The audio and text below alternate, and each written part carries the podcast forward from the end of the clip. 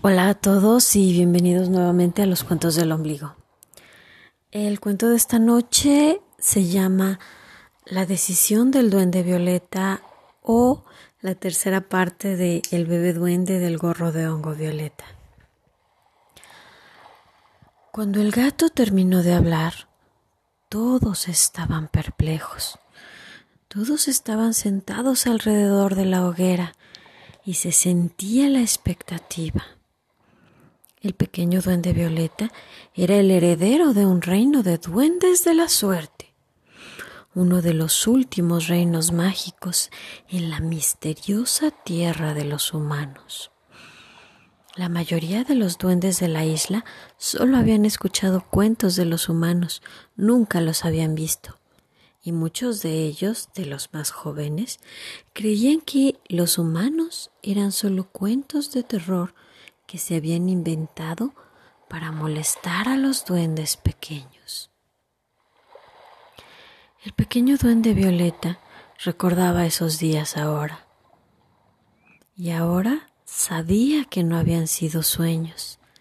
Por fin podía recordarle a los humanos, a sus hermanos duendes, a los hongos de colores y claro, la cueva en donde la fuente de la magia brillaba en donde esa magia antigua brotaba, dando luz a la cueva, haciendo que cambiara de color a cada instante. Todo eso era real. Ahora podía permitirse recordarlo. La asamblea de duendes platicaba al calor de la hoguera, bajo las estrellas, hablando acerca de lo que sería más conveniente aunque claro, no podían dar una respuesta sin consultarlo con el duende Violeta. Después de todo, era su pueblo, su gente, su pasado. Era su vida la que se trastocaba una vez más. Y ellos lo querían mucho. Nadie quería que le hiciera nada que no deseara, nada que no le fuera a traer felicidad, toda la felicidad que un duende alegre como él merecía. Así, los duendes mayores tenían las opciones, las decisiones tomadas y solo esperaban al duende violeta, por lo que invitaron al gato a sentarse con ellos y le pidieron que les contara historias, cuentos de esa tierra lejana y misteriosa, de cómo había logrado escapar y salvar al pequeño duende. El duende violeta Mientras tanto, estaba con el más joven de los zorros, aquel que apenas tenía una cola. Estaban caminando por la playa, mirando al mar, y solo se hacían compañía en silencio. Mientras el pequeño duende pensaba, decidía. Estaba muy dividido, porque él quería volver y abrir la cueva y regresar al bosque y saber qué criaturas se habían salvado de las que conocía y amaba, y cuántos nuevos seres estaban creciendo y respirando ese aire mágico. Pero por otro lado, quería conocer el reino de los duendes. Era enorme y estaba lleno de lugares y seres impresionantes. Había cuevas con dragones. Tenía planeado este viaje por años. Pero ahora podía regresar a su lugar y honrar a sus hermanos duendes, aquellos más cercanos a él, a aquellos que estuvieron con él cuando vio la luz por primera vez. Y también quería conocer el reino de los humanos. Quería saber por qué eran como eran, de qué se trataba todo, por qué había sufrido tanto su gente, sus hermanos duendes. Después de mucho caminar, regresó con los duendes viejos y les expuso sus dudas y sus miedos, sus deseos. Les explicó lo que quería hacer. Los duendes lo escucharon con mucha atención, igual que el gato, parando sus orejitas. Cuando terminó de hablar, los duendes le propusieron, si el gato estaba de acuerdo, claro, que podían hacer un puente con los maderos mágicos, uno resistente y fuerte que no se cayera con las tormentas de verano para unir los dos mundos, para que existiera una manera de ir y venir segura para todas las criaturas, siempre que desearan llegar al reino de los duendes, a la isla. Que esa puerta estuviera abierta siempre, para aquellos que fueran limpios de corazón y no tuvieran malas intenciones. Se podrían poner bloqueos y trampas mágicas para que no llegaran allí quienes no debían llegar. Después de todo, siempre han existido puertas de ese tipo en todo el reino de los duendes. No era extraño que algún niño apareciera caminando despistado y que los duendes lo regresaran eventualmente. Así que el duende Violeta, si lo deseaba, podría ir a su bosque, rendir honores a los caídos, reorganizar a las familias de duendes y las jerarquías, abrir la cueva de la magia y luego regresar a explorar el reino de los duendes y volver a su bosque y visitar la isla en los días muy fríos para que pudiera jugar con los peces de colores en el agua tranquila del mar. El gato inclinó la cabeza en señal de aprobación a ese plan tan exótico, colorido y conciliador como solo un duende podría hacerlo. Se reía para sus adentros. Eso incrementaría con mucho el flujo de visitantes al bosque. Tal vez sería algo bueno, aunque no estaba tan seguro de tener la paciencia para soportar a muchos de esos pequeños charlatanes, sobre todo a los más jóvenes y molestos. Ya no era tan joven y, y sus años de tutor habían pasado aunque estar al fuego con los viejos, en la arena tibia, platicando, había sido muy agradable, había aprendido mucho. Debía admitirlo, y los zorros parecían disfrutar de jugarle bromas a los duendes de la isla. Sí, podría ser una gran solución. Solo faltaba que el heredero estuviera de acuerdo con el plan.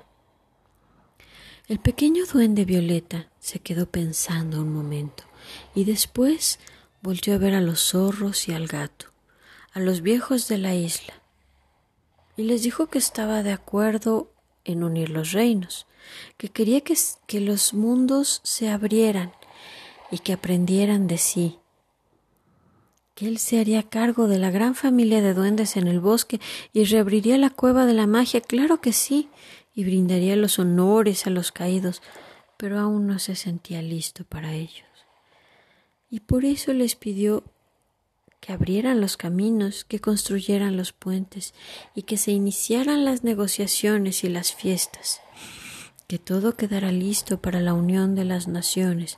Y pedía permiso para irse de viaje al reino de los duendes, sí, pero también al mundo de los mortales, ese lugar extraño, Quería conocer a los seres causantes de las desgracias de su pueblo, entender por qué debían vivir escondidos, rodeados de barreras mágicas. Quería saber si tal vez lo mejor sería mudar a todo el bosque a este lado de los reinos. Pidió permiso para hacer su viaje y solicitó al gato que lo acompañara. Sabía que era un viejo y por lo mismo sabio, astuto y conocedor además de mágico, muy mágico y caminante de planos. Así que sabía que estarían a salvo si viajaban juntos. Como no quería privar a nadie de la magia, dejó el secreto de la cueva, así como su contenido, a cargo del cónclave de duendes viejos, dejando que ellos manejaran ese conocimiento ancestral a sabiendas que harían lo más conveniente para todos siempre lo mejor para la mayoría. Los ancianos no podían negarle ese viaje, era su derecho, dada su edad, el tiempo y las costumbres duendiles. Por lo tanto, prometieron hacer todo lo posible por unir en armonía los reinos, por dejar las puertas abiertas y administrar la magia, dándole al duende Violeta sus zapatos de viajero para que recorriera el mundo con buen pie, su saco de hojas para que guardara lo más valioso de su viaje y nunca dejara nada tirado, su capa para que siempre estuviera a salvo de la intemperie, protegido, cálido y que tuviera un lugar al que llamar hogar y su bastón para ir caminando con inteligencia y para poder alcanzar la fruta de las ramas más altas, porque esas son las más sabrosas. El gato observó este ritual con atención. Le encantaba y le divertía a partes iguales, tan absurdos y charlatanes, tan sabios e infantiles. No podía terminar de decidir si los detestaba o le encantaban. Los duendes eran tan raros, pero el pequeño, bueno, él había cuidado al pequeño por mucho tiempo, así que los, lo conocía bien y suponía que este viaje no estaría tan mal. Ayudaría mucho a ese chico. Así que aceptó ir con el pequeño duende Violeta a su extraño viaje a recorrer sus tres reinos. Esa noche descansaron y el día siguiente también. La tercera noche desde que el gato y los zorros hicieron su aparición, el duende Violeta y su gato se fueron de viaje, despidiéndose de todos en medio de una gran celebración en la que había tanto duendes de la isla como habitantes del bosque. Era muy extraño ver a los pequeños seres envueltos en pieles abrigadoras, todos mojados de rocío en medio de una playa. Pero así fue y todos estaban felices, cantando y bailando y comiendo. Había dulces y pastel y caramelos y miel y leche y frutos secos y nueces. Había todos los favoritos de los duendes, todo lo que hace que una celebración sea una gran celebración. Y los viajeros partieron en silencio, mientras todos bailaban y reían, porque a los duendes no les gustan las despedidas, lo prefieren así. Y así el pequeño duende Violeta encontró su lugar, sus raíces, y al mismo tiempo salió a buscar su camino, su manera de reinar y dirigir, salió a conocer los reinos de los que era un hijo, un heredero, y en parte responsable de.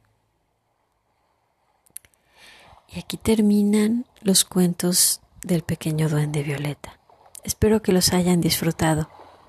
Un abrazo y nos escuchamos después.